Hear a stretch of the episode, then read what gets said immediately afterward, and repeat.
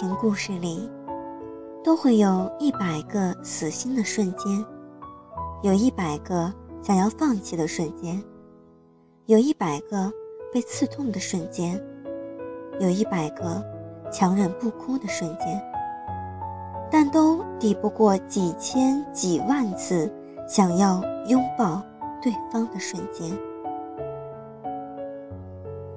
这里是荔枝 FM。一九三九七二零，留声岁月陪你读书，愿我的声音带给你温暖与力量。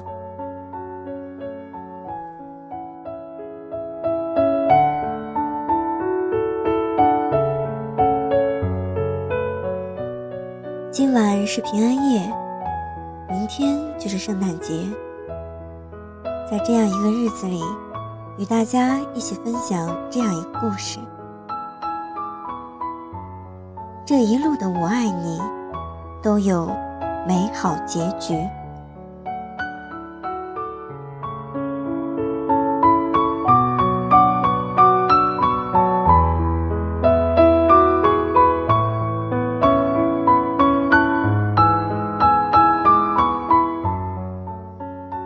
情里的过错都是双方各执一词，给了对方不需要的需要，亦或是把伤害强行施加给对方，自己自得其所。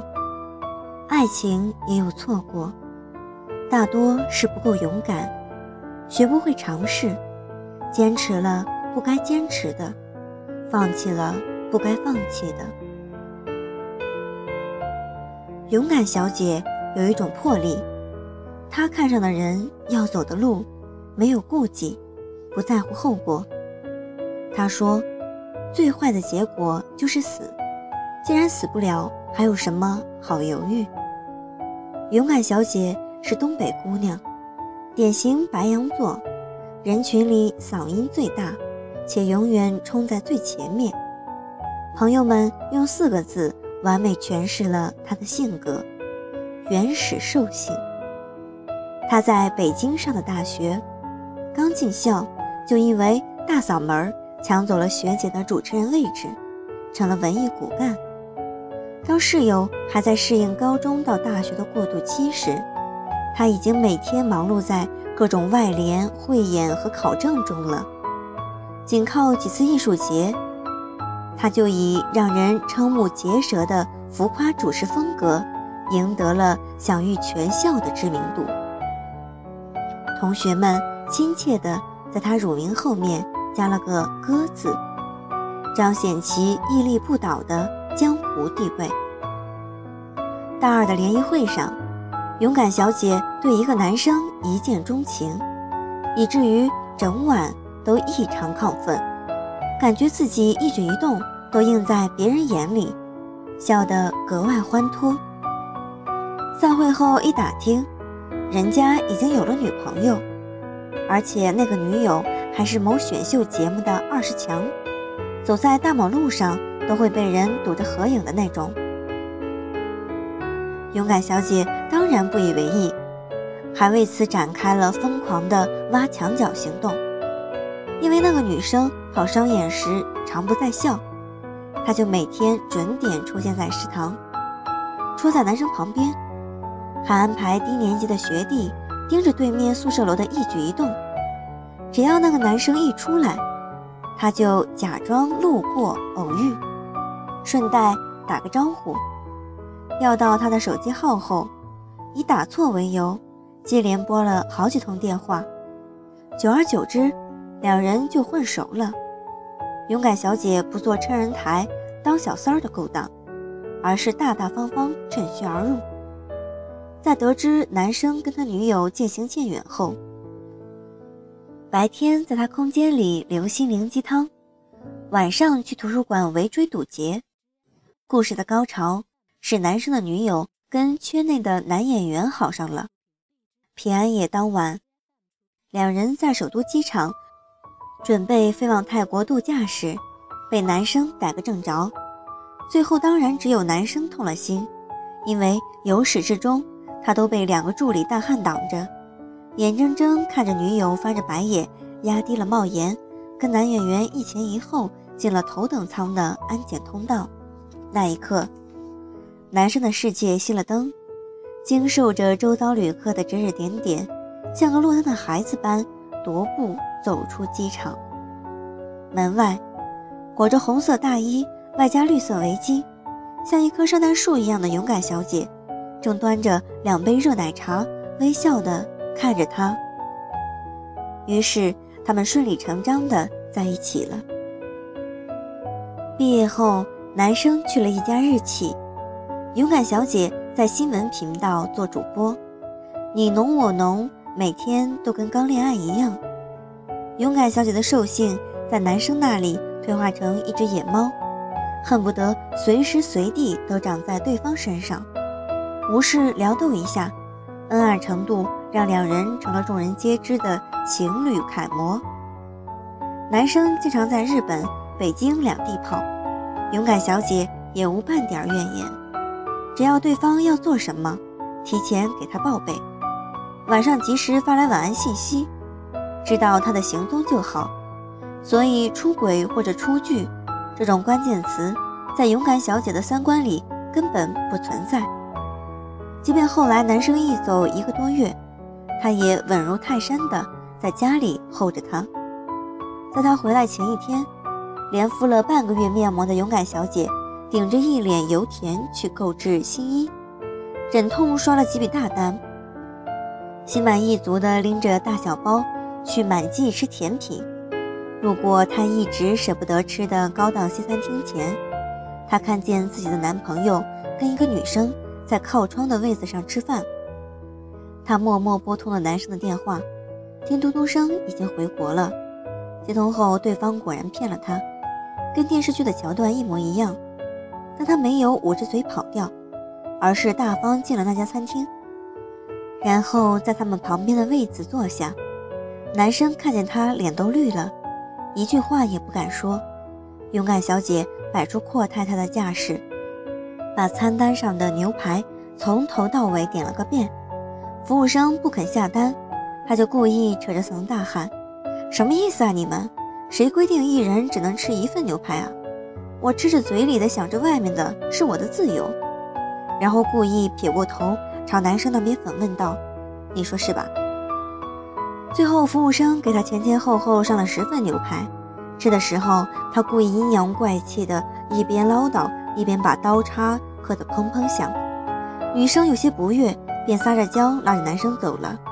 这期间，男生始终埋着头，全程用头顶对着勇敢小姐。等到他们离开后，整个餐厅回归安静。听清音乐时，才觉得一切伤感到死。勇敢小姐嘴里包着一大口牛肉，吞不下去，干呕了一下，眼泪就全出来了。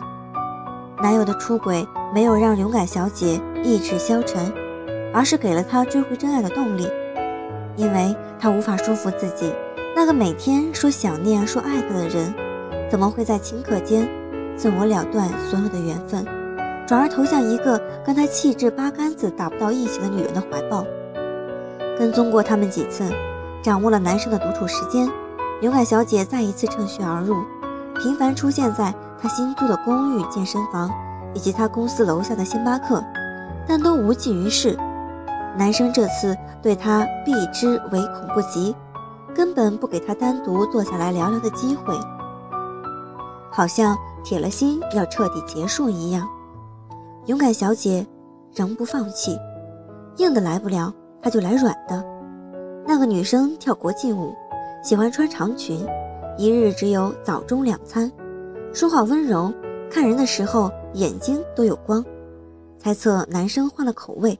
喜欢这种女神类型，于是勇敢小姐照葫芦画瓢报了国际舞的班，清空了衣柜里的铆钉豹纹，一天只吃一顿饭，饿得晚上睡不着觉，在床上掐自己大腿。她还克制了嗓门，低八度跟别人交流，以至于在回电视台录节目时，被主编训的说国家搞建设的大新闻报得跟奔丧一样。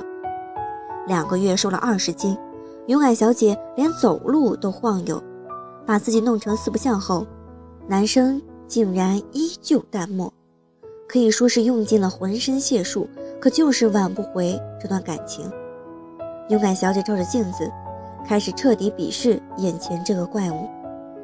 一个摄影师朋友见她状况不好，去她家问候，开门的勇敢小姐满脸是泪，她捂着心口痛哭。这大概是摄影师第一次见她哭得这么伤心，蹲下来连忙安慰她。只见她抽泣着，从嘴里冒出四个字：“老娘好饿。”不是说她真的不伤心不难过。只是她心里自觉还没到头，不愿意放弃罢了。勇敢小姐常说，人之所以会放弃，是因为只看见前方的路途遥远，而忘记了自己是坚持了多久才走到这里。分手后的第四个月，圣诞节，北京提前下起了雪。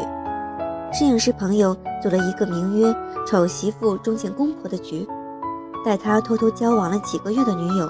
跟大家见面，等到女生一进来，勇敢小姐彻底傻了，因为她就是那个小三儿女神。故事说到这里会有点狗血，但生活原本就几多矫情。女生说她是个话剧演员，男生是她的好友，因为男生的妈妈突然有一天站不稳，走路保持不了平衡，跟他过世的外公当初情况一模一样，才知道这是家族的遗传病。他不想某天肌肉萎缩瘫痪在床，连累勇敢小姐，所以才选择用最笨的办法逃避。勇敢小姐当晚就飞奔到男生的公寓，敲门，对方不应，便站在大雪里不停喊着男生的名字，直到惹来住户抗议，保安载着他往外赶时，男生才下了楼，满面愁容的把他拉回了家。勇敢小姐一进家门。就翻箱倒柜，把他藏好的相爱证据一件一件搜出来，电影票、公仔、CD，直到翻到衣柜里那年平安夜他穿的红色大衣和绿围巾。两人泪眼相看，他边哭边说：“如果你不喜欢我了，还留着这些干什么？如果你觉得骗我能让我们都好过一点，能不能想点好的理由啊？你以为演电影呢？你人还站着，那就抱我；站不稳了。”我就抱你，多大点事儿啊！最后，他们又回归同居生活了。医生说，这个遗传病的基因有一半存在的可能性是可以查出来的，只是要看当事人肯不肯。勇敢小姐说没必要，因为她根本不需要知道。爱情赶不走，时间也有限，与其长久折磨，不如过好现在最美的时光。后来。男生背着勇敢小姐去查了基因，诊断的结果他只给一个多年的好友说了，那个好友就是我。听着他们的故事，梳理他们一路而来的爱情，结果好像并不重要了，因为每一段爱情故事里，都会有一百个死心的瞬间，有一百个想要放弃的瞬间，有一百个被刺痛的瞬间。有一百个强忍不哭的瞬间，但都抵不过几千几万次想要拥抱对方的瞬间。在所有人都等着他们何时被现实打败的时候，勇敢小姐从未有任何放弃和犹豫的念头。她说：“爱有多艰难，就有多灿烂。”故事的节点并不会落在谁的离开上，因为我相信。这一路上的我爱你，都有美好结局。圣诞快乐！